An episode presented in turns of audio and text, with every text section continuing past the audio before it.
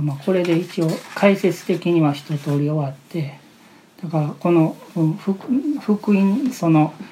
イエス様の弟子として弟子作りのバトンパスをしていくっていうのがジーザスが全クリスチャンに与えた使命でねそれに基づいて生きるっていうのが生きがいのある人生なわけね。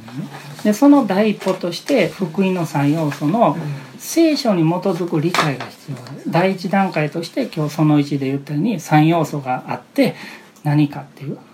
こと。でこれは、うん、ある牧先生は違うように説明したらそういう福音もあるんじゃないねそれは福音じゃないわけこれが聖書に書かれてる。これしかないわけ。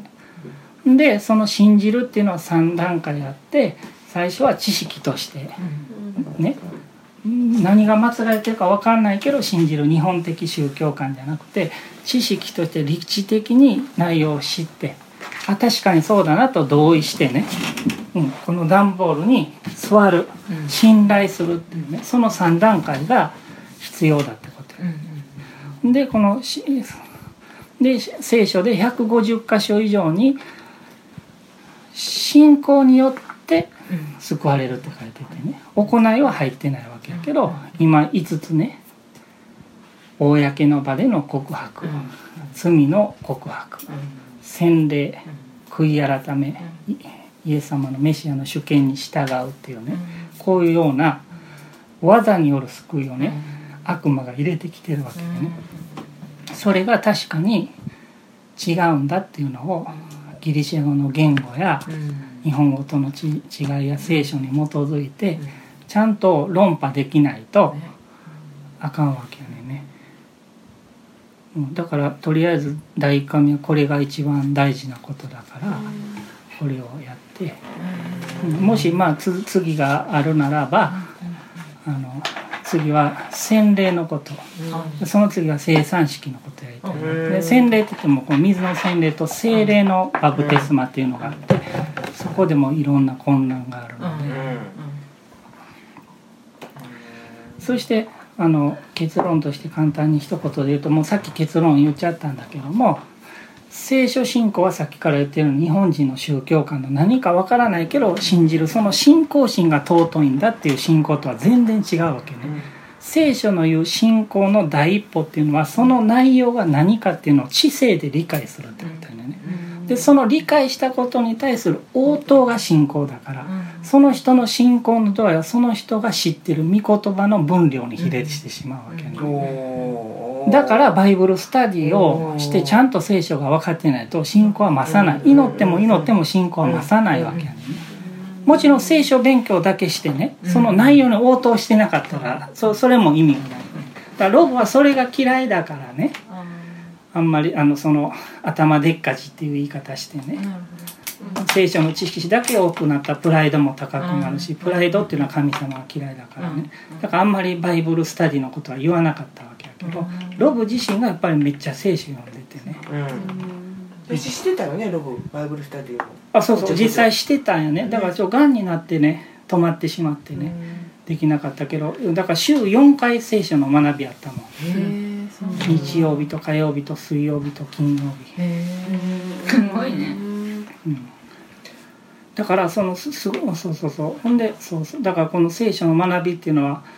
うん、すすごく大事でもこうだからこれしかないやん。こうツールとして見えへんし聞こ聞こえへん。そのダイレクトに。だからもうこれしかなくて返事欲しいっていうかなんか答え欲しい時にめっちゃ読むねんけど意味ちゃんと理解できひんって。分からへんから。そうこういうなんか間違ってる役とか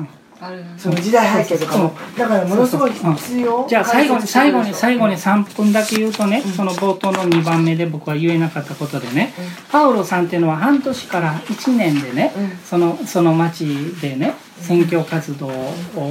終えていったわけやけどね。半年から1年ねずっとバイブルスタディしてたわけでね、あと自分はテント職人しながらね、収入を得てね自分の生き方を通して模範となるっていう形で弟子訓練ねジーダスのこの弟子作り大命令に従うっていう形でやってたわけやねんね。ほんでそのえその中で教える賜物があるリーダーを長老として任命してね立てて次の町に行ったわけやねんね。でだからねそのバイブルスタディっていうのはね何十年もしねしやんなあかんのじゃなくてね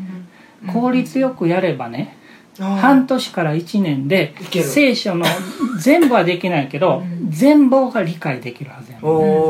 その全貌全貌っていうのはエッセンスが理解できるってことでね。それはどういうことかっていうと教える人から手離れて自分が調べていけるっていう状態ね。だからそうならないといけないわけでね。だから聖書っていうのは自分で勝手に勉強してて分かるもんじゃないわけよ。ねだからパウロがそうしてたしジーザスがね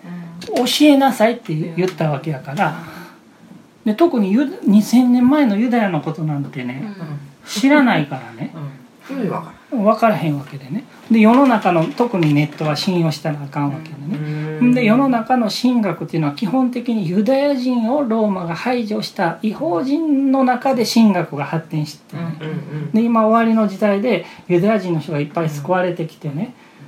うん、大筋合ってるんだけどここはユダヤ的に違うっていうことをいっぱい指摘し始めてたからこのユダヤ人の考えに基づいてこっちの神学を再構築しないとあかんはいはいはいそれが今できる時代になってきたからうん今ねものすごい一番恵まれた時代。うん。でもこれは学ばないとわからないわけわかんないそうやね。うん。でなんとなく読むんじゃなくてこういうふうに体系的にやっていかないとあかんなと思う。で何度も言うけども信じた知識に対して応答するのが信仰だから聖書信仰やからね。正しい知識を知らないとっていうとこかな。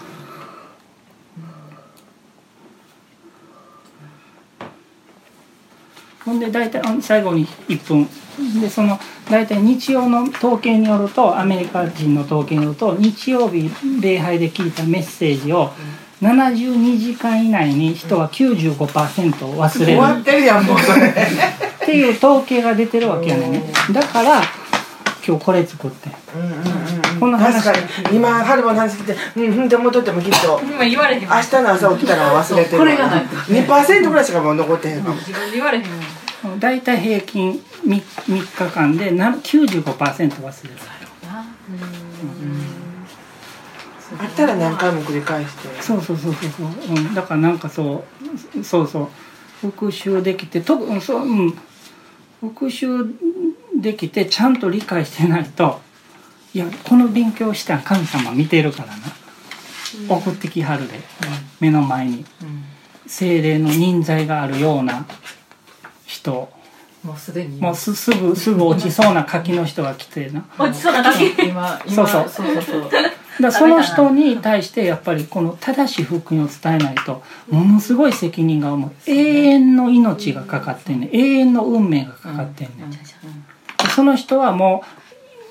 一種のうち一度も教会行かへんかもしれない。おお。その次の日。にその次の日にし死なはるかもしれない。だからもう福音を正しく理解して正しくバトンパスするってのはものすごい大事、うん。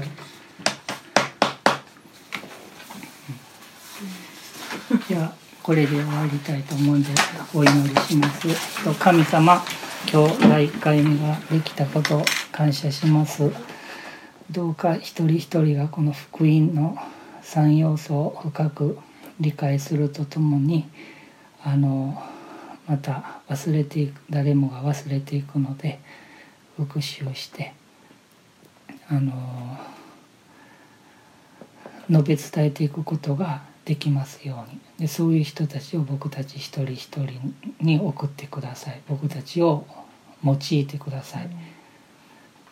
そしてこれ春樹さんがそう解釈してるっていうんじゃなくて聖書がそう書いてるっていうようなことが深く分かって、